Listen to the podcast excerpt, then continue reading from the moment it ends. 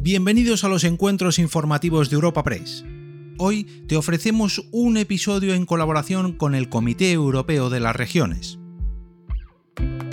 El objetivo principal de esta entrega es dar a conocer a todos los ciudadanos europeos qué es el Comité de las Regiones y qué función tiene dentro de la Unión Europea de la mano de algunos de sus protagonistas, como la presidenta del Gobierno de La Rioja y miembro titular del Comité de las Regiones, Concha Andreu, la consejera de Presidencia, Interior, Justicia y Acción Exterior del Gobierno de Cantabria, Paula Fernández Viaña, el director general de Relaciones Exteriores y Unión Europea, Jesús Gamayo, el director general de Unión Europea de la región de Murcia, Adrián Citelli, y la directora general de Acción Exterior de la Junta de Extremadura, Rosa Balas.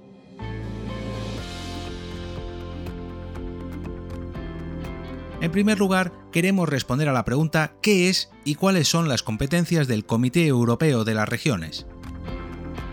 ¿Sabías que el 80% de la legislación y la mayoría de las políticas de la Unión Europea afectan en realidad al día a día de nuestras regiones y ciudades?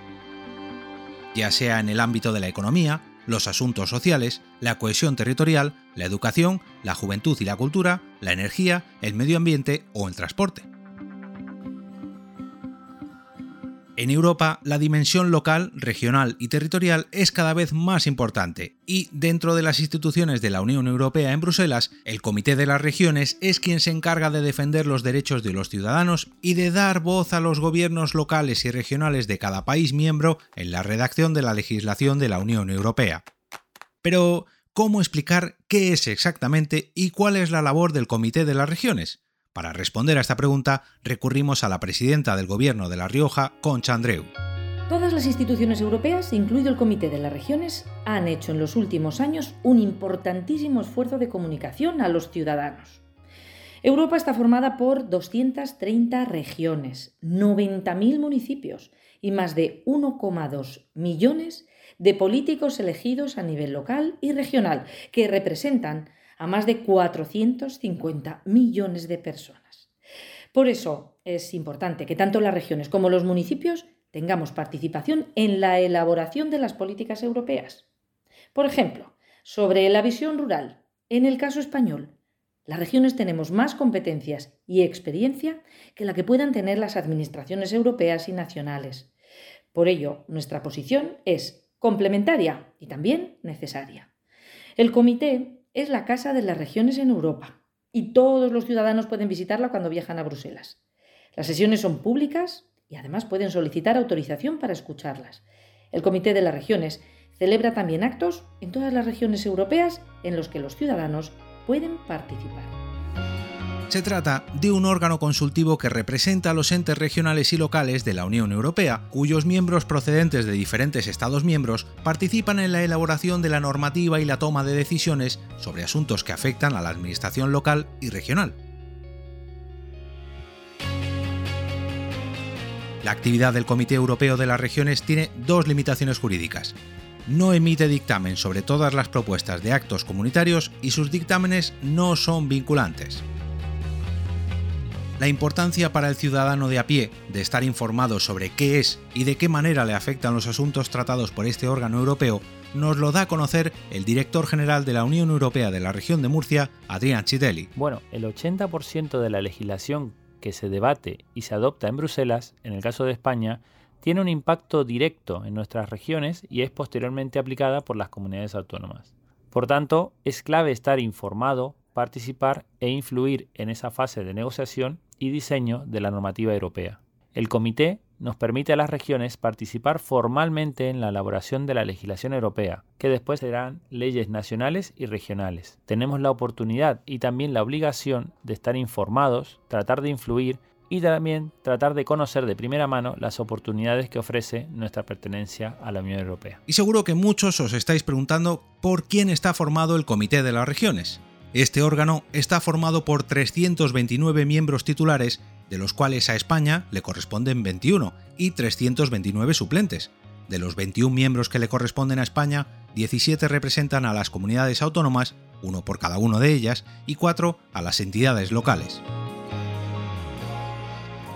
El Consejo Europeo nombra, por unanimidad, a los miembros del comité por un periodo de 5 años, de conformidad con las propuestas presentadas por cada Estado más en profundidad qué papel tienen los miembros del Comité de las Regiones dentro de la institución, la presidenta de La Rioja y miembro titular del Comité de las Regiones, Concha Andreu, interviene para explicar qué representa y cuáles son sus principales funciones dentro de la institución. El propio comité es el encargado de designar de entre sus miembros al presidente y a la mesa por un periodo de dos años y medio, Apostolos Chichicostas es, desde 2020, el encargado de presidir el Comité Europeo de las Regiones. Atendiendo a la afiliación política de sus miembros, en la actualidad hay seis grupos políticos en el Comité Europeo de las Regiones, el Partido Popular Europeo, el Partido de los Socialistas Europeos, Renew Europe, el Grupo de la Alianza Europea, el Grupo de los Conservadores y Reformistas Europeos y los Verdes, aunque los miembros también pueden optar por no formar parte de ningún partido político no inscrito. Los presidentes de estos grupos se reúnen en la conferencia de presidentes que prepara la actividad de la Asamblea, la Mesa y las comisiones y facilita la búsqueda de consensos políticos en la toma de decisiones. Los presidentes de estos grupos se reúnen en la conferencia de presidentes que prepara la actividad de la Asamblea, la Mesa y las comisiones y facilita la búsqueda de consensos políticos en la toma de decisiones. Yo soy miembro titular del Comité de las Regiones y además formo parte de la Mesa del Comité de las Regiones. La mesa es un órgano de gestión del propio comité y en el caso de España, solo tres de sus 21 miembros están en la mesa. Comparto la participación con los presidentes de Extremadura y de Andalucía. El Comité de las Regiones trabaja agrupando tanto, agrupando tanto delegaciones nacionales como grupos políticos. Con relación al grupo político, yo formo parte del Partido Socialista Europeo. Somos 99 miembros. Es el segundo grupo más numeroso del comité. En el grupo ejerzo las funciones de vicepresidenta, junto a otros tres vicepresidentes de otras regiones europeas. Formo además parte de la comisión SEDEC, que agrupa temas de empleo, asuntos sociales, educación, cultura, juventud e igualdad, y del grupo COTER, política de cohesión, fondos estructurales y transporte. En el último año también he formado parte de la delegación del Comité de las Regiones en la conferencia sobre el futuro de Europa. Por ello, hemos realizado numerosos actos de debate en nuestra región. ¿Y qué funciones tiene el Comité Europeo de las Regiones? Este órgano cuenta con seis comisiones encargadas de estudiar las distintas políticas y elaborar los dictámenes que se debaten en los seis plenos que celebran al año. En primer lugar, la Comisión de Cohesión Territorial y Presupuestos de la Unión Europea. En segundo lugar, la Comisión de Política Económica. Por otro lado, la Comisión de Política Social, Educación, Empleo, Investigación y Cultura. En cuarto lugar, la Comisión de Medio Ambiente, Cambio Climático y Energía. En penúltimo lugar, la Comisión de Ciudadanía, Gobernanza y Asuntos Institucionales y Exteriores. Y por último, la Comisión de Recursos Naturales. Los dictámenes elaborados por las comisiones son debatidos y aprobados por sus miembros durante las sesiones plenarias en Bruselas, y una vez aprobados, se transmiten a las instituciones decisorias de la Unión Europea. El Consejo y el Parlamento pueden entonces presentar enmiendas a la legislación propuesta para tener en cuenta el punto de vista del Comité de las Regiones, y de esta manera Europa se asegura de que la voz de las regiones y las ciudades se tengan debidamente en cuenta. En otras palabras, según Chitelli, la función de los miembros del Comité de las Regiones se resume en traer la especificidad de cada región a Europa y aprovechar la oportunidad de contar con una plataforma de la que aprender de otras regiones. Los miembros del comité debemos traer la especificidad de nuestra región, nuestros ciudadanos y nuestras empresas a los debates y negociaciones a Bruselas.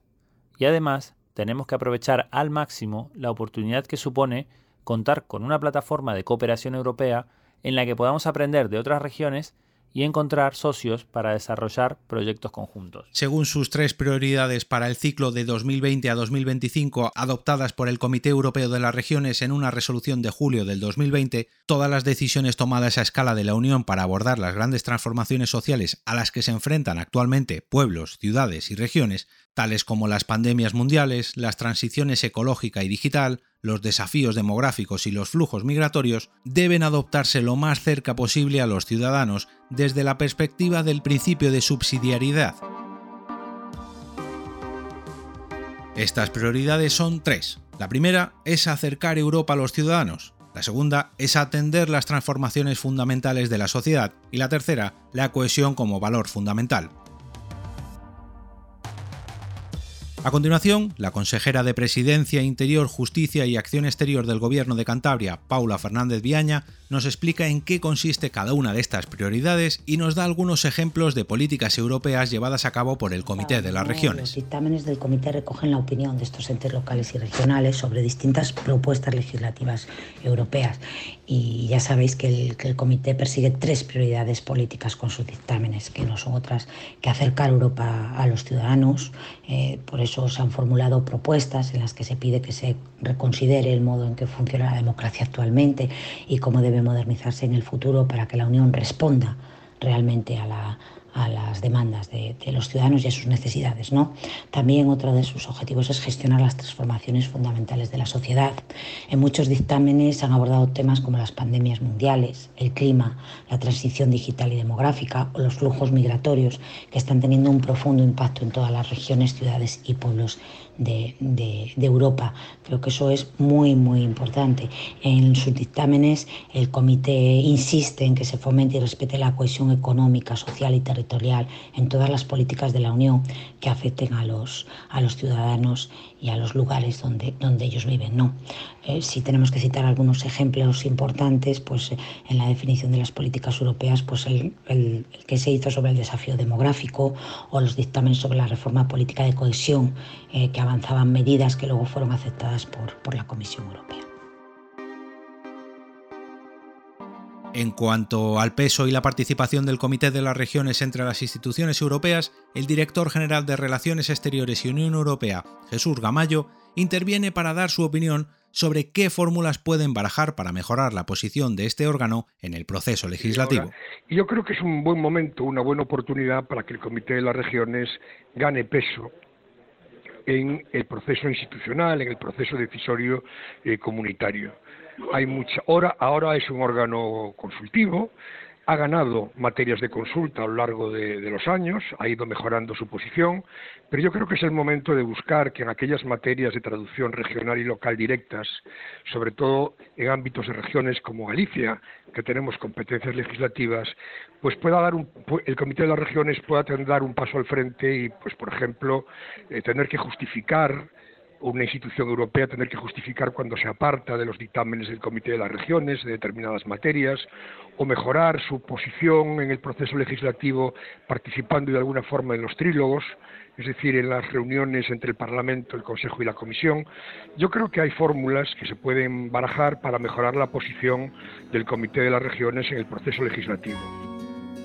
En este sentido, Gamayo ha puntualizado que la representación institucional de España, las comunidades autónomas y los municipios es clara, pero en su opinión considera que se podría mejorar el peso en algunas regiones. Eh, en, España somos miembros del comité, las 17 comunidades autónomas y, también representantes de los municipios españoles y ahí tenemos una representación institucional eh, clara. Es verdad, es verdad que, como decía antes, deberíamos mejorar nuestro peso, sobre todo eh, aquellas regiones con competencias legislativas, como es el caso de las comunidades autónomas españolas, los Länder eh, alemanes o austríacos, las regiones belgas, eh, las regiones autónomas portuguesas o italianas, deberíamos mejorar nuestra posición en el proceso normativo porque hay muchas materias que se están debatiendo en Europa y que, las competencias las tenemos nosotros, si no la competencia exclusiva, si una competencia muy importante y por lo tanto eh, ahí deberíamos tener un papel mayor. ¿Y cuál ha sido la labor del Comité Europeo de las Regiones en los últimos meses? En la actualidad, Además de atender las prioridades mencionadas que conforman la agenda del Comité Europeo de las Regiones, el organismo ha condenado enérgicamente la agresión militar rusa al pueblo ucraniano mediante un manifiesto presentado durante la novena Cumbre Europea de Regiones y Ciudades, celebrada a principios de marzo de este año en Marsella, con motivo de la presidencia que ejerce Francia del Consejo de la Unión Europea. Además de profundizar en la guerra, otras de las cuestiones debatidas por el Comité de las Regiones en los últimos meses han sido el desarrollo regional y la necesidad de políticas de cohesión en diferentes ámbitos para reducir las disparidades regionales, el plan de recuperación y resiliencia o la petición de asumir un papel vinculante en el proceso de tomas de decisiones de la Unión Europea. Así, En cuanto a cohesión territorial y regional, la postura del órgano consultivo en este tiempo ha sido la de poner en relieve la necesidad de que las regiones y ciudades formen parte del proceso de decisión comunitario, abogando por una política de cohesión más sólida para abordar temas como la provisión de atención médica, los desastres naturales, el cambio climático y las disparidades territoriales.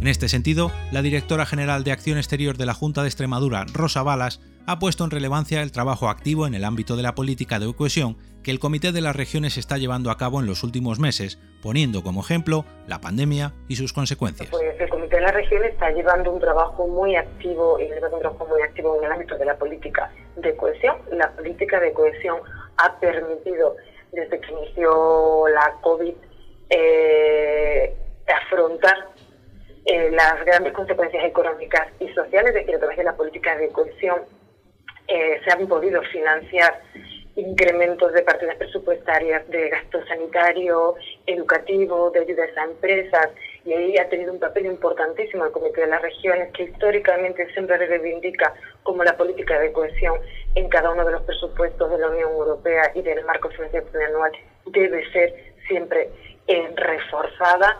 Está teniendo un papel muy activo, como no puede ser de otra manera, en en, ¿no? en, el apoyo a Ucrania y en, sin duda tomar partido ¿no? por el pueblo ucraniano, apoyar a la defensa que están haciendo todos y cada uno de sus ciudadanos, porque al final las regiones y los municipios tienen también esa capacidad de, de cercanía con, con, quienes están ¿no? en otras ciudades, en otras regiones de, de Ucrania. Y por supuesto tiene un papel muy activo en el ámbito de, la lucha contra el cambio climático. Hay que tener en cuenta que una parte muy importante de las competencias para luchar contra el cambio climático la tienen en muchos casos los ayuntamientos, los municipios o las regiones.